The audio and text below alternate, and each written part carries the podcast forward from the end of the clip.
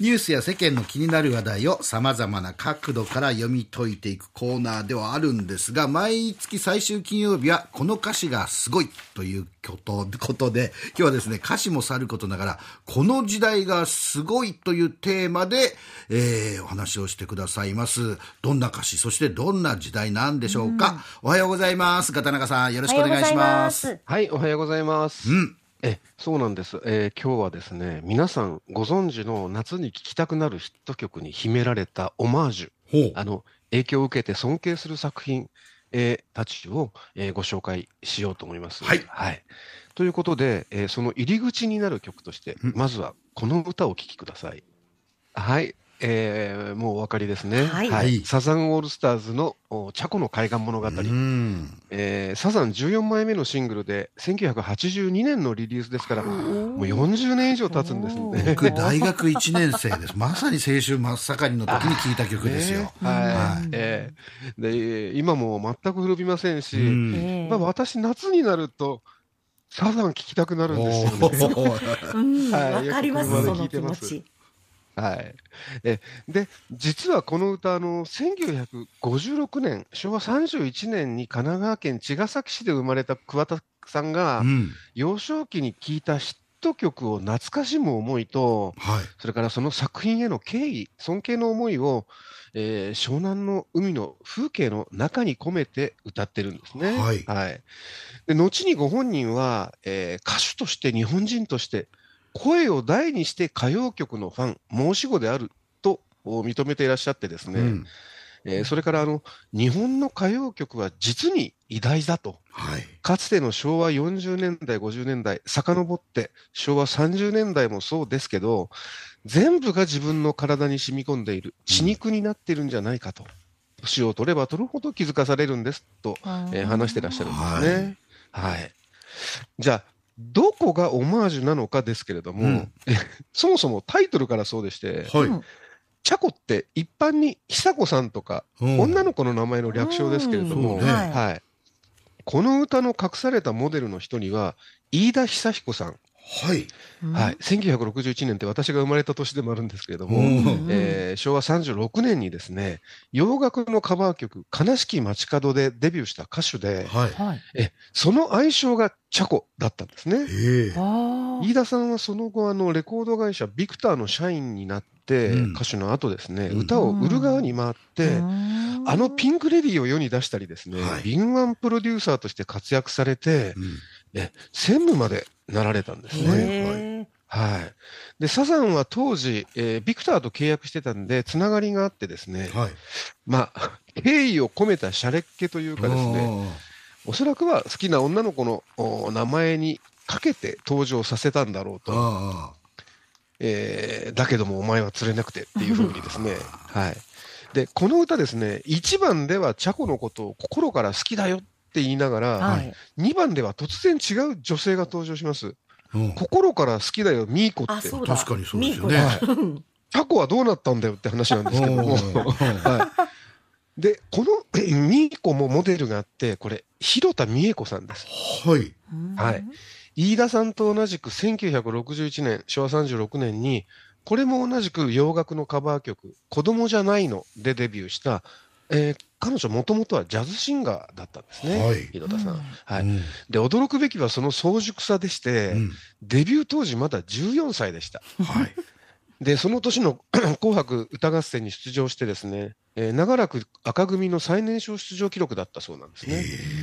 で歌声を聞かれたら私が驚く理由も分かっていただけると思いますので、はい、えー、広田美恵子さん16歳の時に歌った「私のベイビー」えー、こちらを少しだけお聞きください。はい。ねこのパンチの効いた歌い方。はいはい。まだ16歳ですよ。すごいですね。うん、はい。ね堂々たるもんですね。え、当時あの、和製 R&B 娘っていうふうに言われたそうで、はい、えー、後に桑田さんの歌い方もそう言われるんですが、うん、英語っぽい日本語で、はい、あの、洋楽のメロディーに違和感なく日本語を乗せたこの先駆者なんですね。はい。はい。残念ながらの3年前に亡くなりましたけれども、うん、あの桑田さんはその追悼で彼女の存在自体がポップ、ビート感満載のポップスで笑顔、ダンスをテレビで画面いっぱいに表現して、明るい未来へ向かうアンセム、応援歌のようだったというふうに、えー、話していました。うん、はい。で、あの、再びチャコの物語、海岸物語ですけれども、はい、歌は3番で、また違う名前が登場するんですね。はい。はい、心から好きだよ、ピーナッツって、これもはや人の名前ですらないんですが、はい。生志さんはこれが誰かお分かりですね。ザ・ピーナッツのお二人でしょうね。そうなんです。はいはいはい。あの、双子姉妹のデュエット歌手、うん、ザ・ピーナッツ、うん、はい。あの、我々男子はあの、映画、モスラの劇中歌モスラー、いや、モスラーってやつですね。そうそうそう。はい、あの、小人の姉妹として印象深いんですけども、はい。ちなみに、どうでもいい話ですけど、モスラやモスラーとですね、後にあの、岩崎宏美さんが歌われる、すみれて、すみれてっていうのがまたこれが似ててですね、それも話題になりましたけど。なるほど。すみません、話がそれました。いえいえいえ。はい。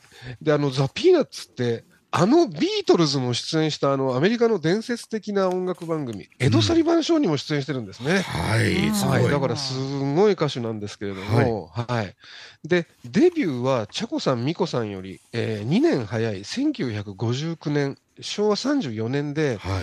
えー、36年から今も語り継がれる人気バラエティ番組、シャボン玉ホリデーの司会を務めて、うん、まあ、一躍トップアーティストとか有名になるんですね。はい。はい、で、それまで日本のポップス歌謡の主流は、外国のヒット曲に日本語の詩を載せてカバーあ歌うカバーポップスだったんですが、はい、ザ・ピーナッツはあの日本人の作詞作曲による和製ポップスでして、うん、その初期のヒット曲を作ったのが、うん。あの作詞が岩谷時子さん、はい、えー、作曲が宮川康さんというコンビでした。はい、はい。はい、1963年にヒットしたヒットしたあのこの曲もそうです。お聴きください。うん、はい。えー、恋のバカンスという曲ですね。はい。もうこれ、60年前の曲なんですが。そうね。ね、うん、これも全く古びませんし、うん、あの、後にですね、キャンディーズとか、甲斐義弘さんとか、渡辺美里さんとかですね、これ、あの、2000年代に入っても、あの、カバーされて、30人以上の、うん、えー、歌手の方やアーティストにカバー、えされてましてですね、まあ、そのことからもあの楽曲の素晴らしさは証明されていると思いますけれども、はい、あの桑田さん自身もラジオ番組なんかでこう弾き語りしていますし、はい。あの、世良正則さんとか山下達郎さんとか竹内まりやさんと一緒にですね、うん、えー、バンド形式で、えー、この恋のバカンス歌ったこともあるそうです。うん、はい。で、そのザ・ピーナッツですけれども、あの、累計1000万枚以上のレコード売り上げを記録したんですけれども、はい。1975年にデビュー16年で引退をされて、はい、えー、これも覚えてらっしゃるかと思いますけれども、うん、4ヶ月後にあお、お姉さんの方のエミさんは、沢田研二さんと、ね、結婚されて、はい、びっくりしましたよね。はい。えー、けれども、あの、87年に、えー、離婚されて、はい、で、2012年、12年に、えー、エミさんの方は亡くなられて、うん、えー、妹の由美さんもその4年後に亡くなりました。はい。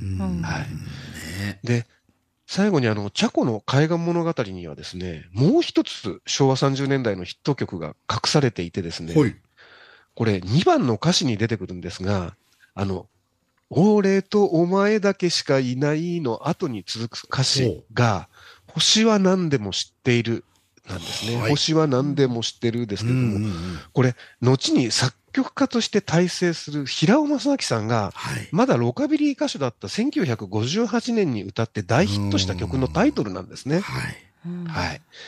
ということで、以上、今日はですね、サザンオールスターズのヒット曲、チャコの海岸物語を入り口に、今、世界中で評価されている J-POP、この原点とも言えるですね、うん、昭和30年代のヒットポップをこう駆け足で振り返りました。はい。あの、広田美恵子さんとか、ザ・ピーナッツのヒット曲はですね、うん、私も 今改めて聞き直してるんですけども、あの、音楽配信サイトでベスト版が聴けるんですね。はいはい。だからこの機会に、あの、あ、懐かしいって思われる年配の方々だけでなくてですね、うん、あの、ぜひ若い人たちにも聞いていただけたら、あ、ね、と思います。はい。